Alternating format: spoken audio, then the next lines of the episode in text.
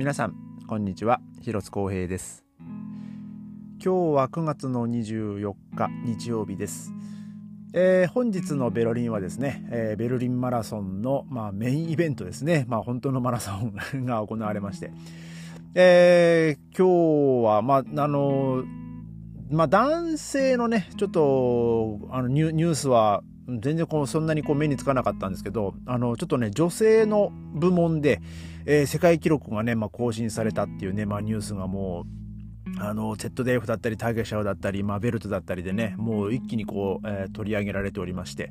えー、っと2、2時間11分とか、なんかもう、今までの、えー、女女子の、えーね、マラソンの世界記録をですね、なんかもう2分以上、えーまあ、更新したっていうことで、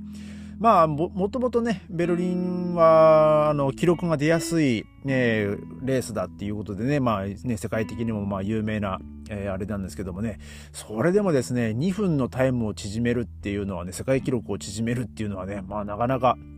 まあすごいことだなと思うんですけども、で、その優勝したね、女性、あの、エチオ、エチオピアか。ね、あの、なんかここ数年ね、エチオピア人のランナーがね、なんかほんと強いですよね。なまあなんかい、いつだったか、まあ僕もね、そのテレビかな、テレビかなんかかな、それかあの YouTube で、え上がってたあやつを見たのだったのか忘れたんですけど、なんかそのエチオピアはですね、やっぱそのマラソンで、えー、まあその、もう世界のね、トップランナーに入ると、もうそれだけで、あの自分も、えー、あとその自分の家族もですねあの養っていけるっていうもうある意味こう夢の職業みたいになっちゃってるようででまあもちろんそのねその優秀な選手を、まあまあ、集めてというか、まあ、その探し出してでそれトレーニングをしっかり積んでね、まあ、どんどんどんどんこう世界大会に送ってるみたいな、えまあ、その国を挙げてのねなんかそういうプログラムがあるみたいで。ねまあそうやってね、まあ、世界的なランナーになってなおかつ、ね、もうオリンピックとかね、そこでまた金メダルとか取ったりするとですね、えーまあ、そこでもう本当にこう家族安泰に暮らせるっていうですね、まあ、本当にこう、えーまあまあ、親孝行っていうかね、まあ、本当まあ、生活のためにねもう頑張ってるっていうようなね、まあ、選手がね、まあ、いっぱいいるようで。まあなかなかね、本当にこう、まあ大変だと思いますけどね、そのちっちゃい時から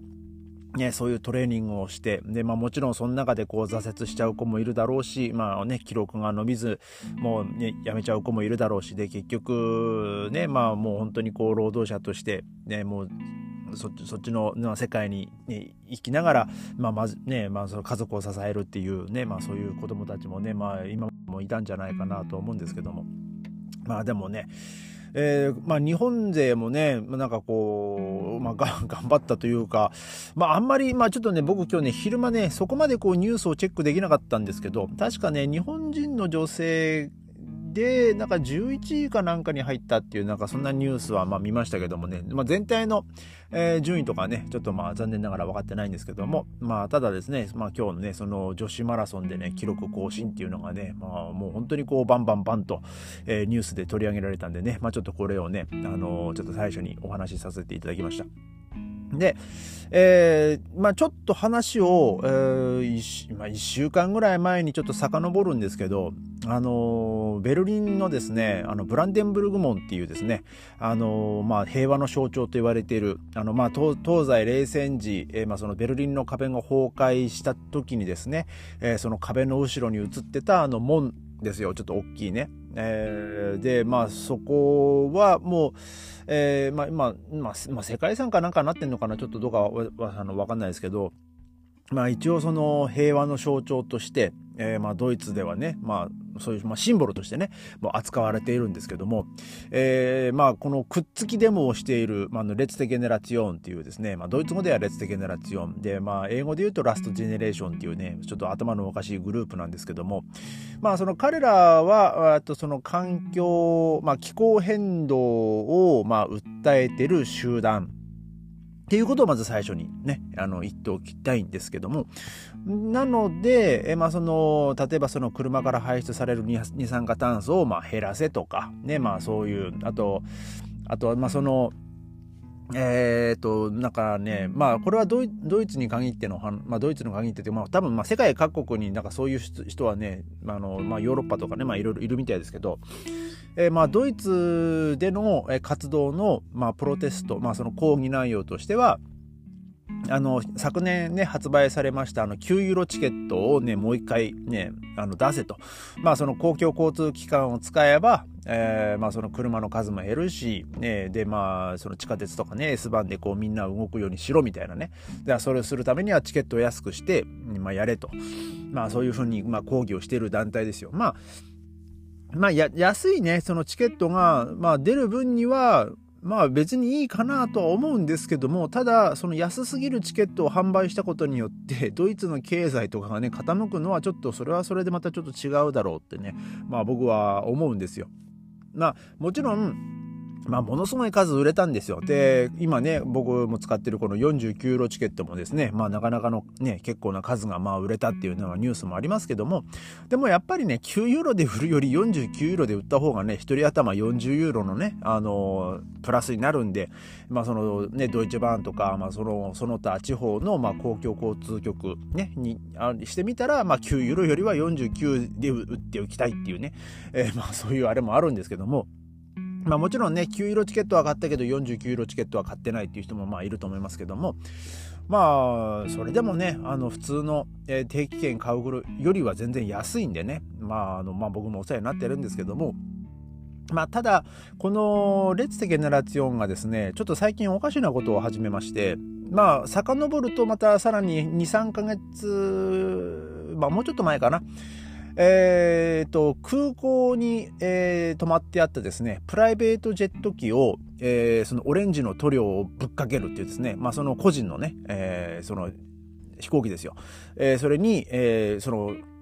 ジェあの、オレンジの塗料をぶっかけたり、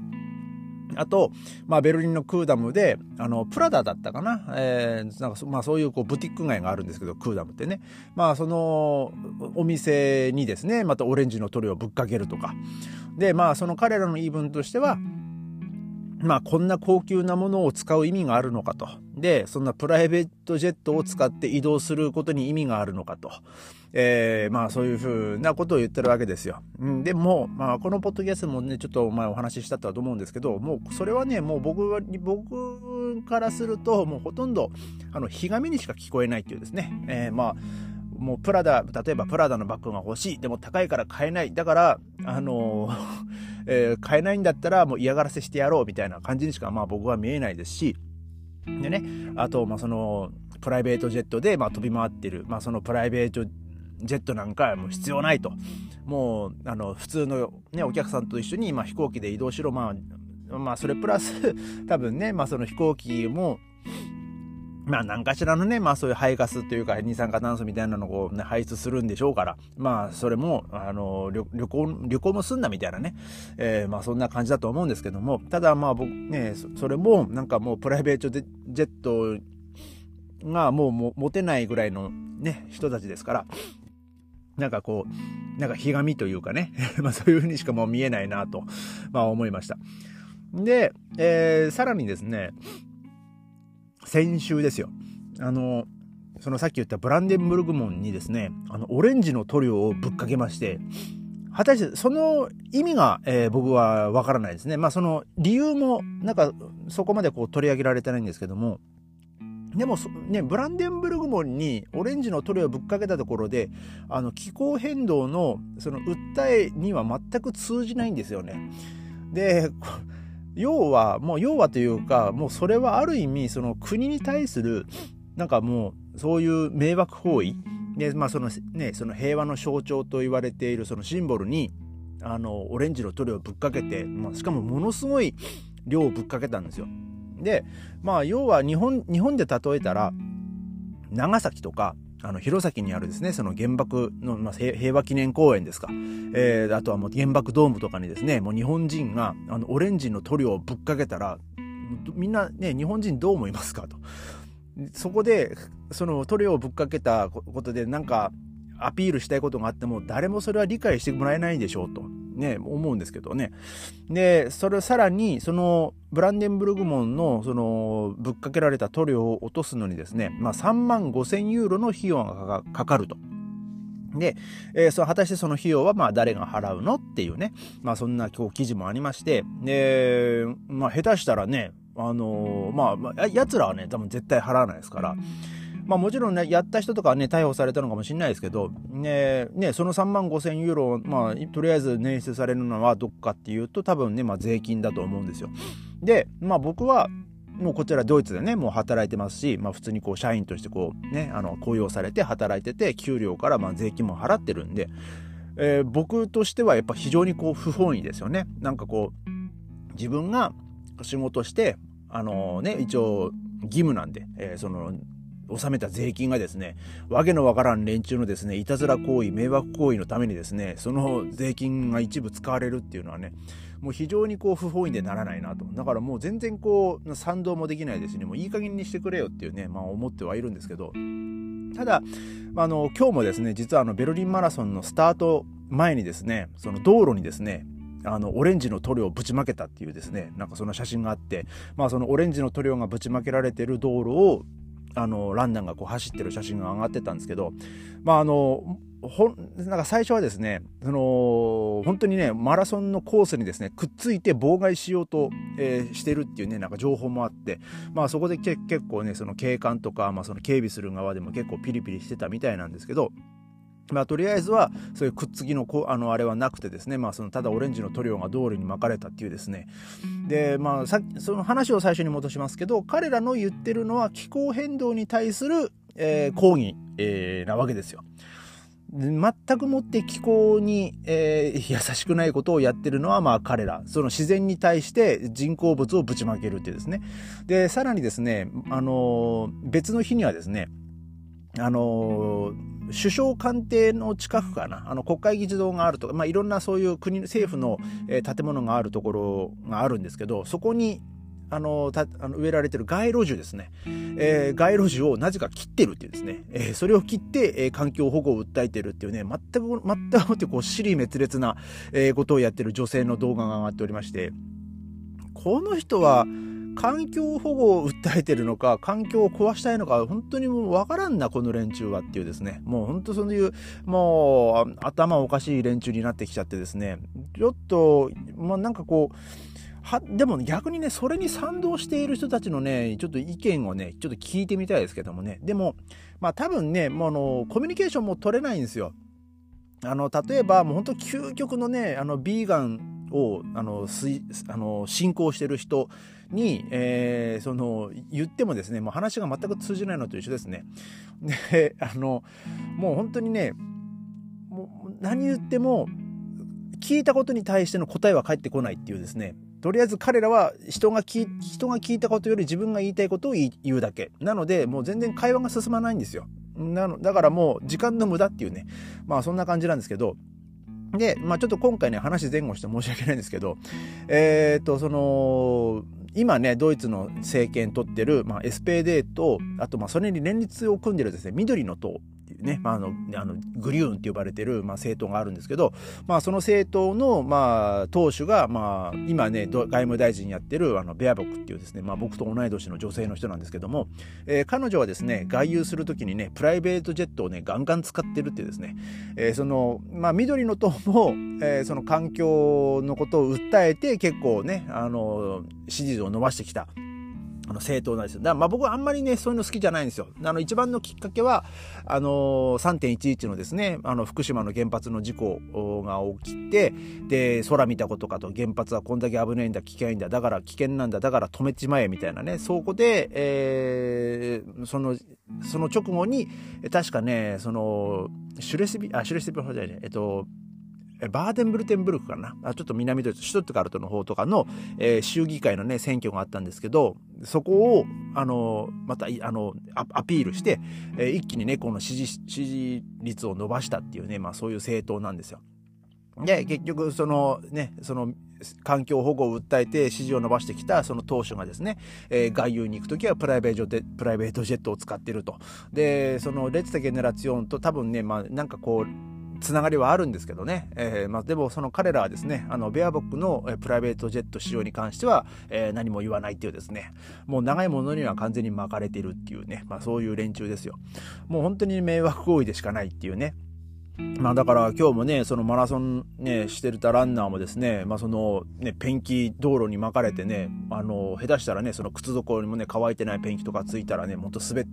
滑ってね、転んで怪我したりとかね、まあそういうね、危険もあっただろうし、あとはね、まあ、その、まあ、お乳の靴をね、あのマラソン大会で下ろすってことはないと思うんですけど、まあその靴裏にね、まあそのオレンジの塗料がついた人もまあたくさんいるんじゃないかなと思うんですけども、でまあ僕その今回のですねブランデンブルグ門にそのオレンジの塗料をまぶちまけたっていうことに関してはですねもう完全なるまあそのドイツに対してのまあ、まあ、反逆行為っていうかですねもうあのーもうすごいもう極論言いますね。もう僕は、これ妻にも言ったんですけど、もうドイツの国籍取り上げてしまえと。もう無国籍にしてしまえと。で、もう無国籍だったら、ドイツの社会保障も何も受けれないんで、もう自分らの力で何とかして生きていけよと。で、まあ僕僕もね、さっきも言いましたけど、もう、僕自分が働いた、で、そこで月々給料からね、その税金を払ってて、その税金で彼らが仮に失業したしたらですね、その失業保険もまあ僕は払ってるんですよ。給料、給料から引かれてるんですよ。その失業保険払って、僕が払ってる失業保険っていうのは今失業してる人たちに払われてるわけですよ。もうそのね、その連中が失業中にですね、その僕の働い払った失業保険のお金でね、のうのうと暮らして、で、わけのわからん抗議活動をするんだったらね、もう、そういうことはね、してほしくないんでね、もうい、いっそのことをもう本当にね、国籍を取り上げて無国籍の状態に、ね、してやってほしいなと。もう、そんぐらいやってほしいなって思いますね。もうものものすごいこう、もう偏った過激な意見だと思うんですけども、もうそんな連中にですね、まあ僕の税金を使ってほしくないと、えー、もう本当にこう声を出してね、でもね、本当にそう言いたい人はね、ドイツ国内にね、本当にいっぱいいると思いますよ。もう、あの、みんな頭きてますからね。まあ、えー、ただ、えー、まあ、この、まあこのね、列的なラチオもですね、まあ、また、夏夏の間はねあお休みしてましたけどもね。あのちょっとこう気温が涼しくなってきて、えー、なんかこうままた活動を再開するようでね。てかね絶対ねあいつらもね夏休みねどっか旅行行ってんすよ。飛行機使ってんすよ。車使ってんすよ。ね、もう本当にね、その自分のことはね、本当もう棚に上げやがってね、あの人にはね、その自分たちの意見を押し付けるっていうね、本当にこう最低な、えー、連中です。え、まあ、こんなことをまあ言っててもね、まあ、あの、しょうがないんですけども。まあでもね、もう本当に、まあ今日はね、えー、まあそのマラソンもあったり、本当はね、今日、そのうちの奥さんのね、あの合唱のね、あのちょっとイベントもあったんでね、その話もしたかったんですけど、まあいかんせんね、僕も最近ね、もう、頭に来てるんでね、まあ、その列的奈良町に関してはね、ちょっと今日はね、ものすごくあの内容が、あの、まあ、ちょっとね、お聞き苦しいというかね、まあ、気分良くない内容で、まあ、申し訳ないなと思うんですけども、ただ、あの、ドイツでは、まあ、こういうことが起こってるんですよっていうのをね、あの、ちょっと、あの、紹介、紹介というか、ね、話さす、話させ、えー、話、話、えー、話しました。えー、それでは、また明日、ありがとうございました。